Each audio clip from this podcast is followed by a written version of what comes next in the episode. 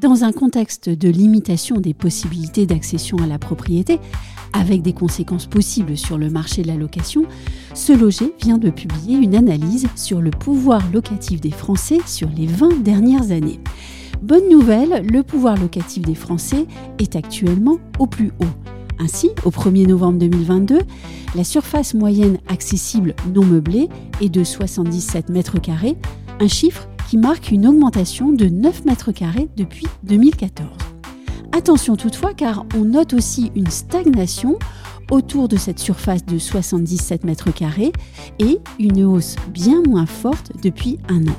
Toutefois, l'analyse fine de ce chiffre devra attendre, selon les experts de ce loger, une certitude. 9,8%, c'est le chiffre de la baisse du stock de biens loués depuis un an et c'est un signal à observer.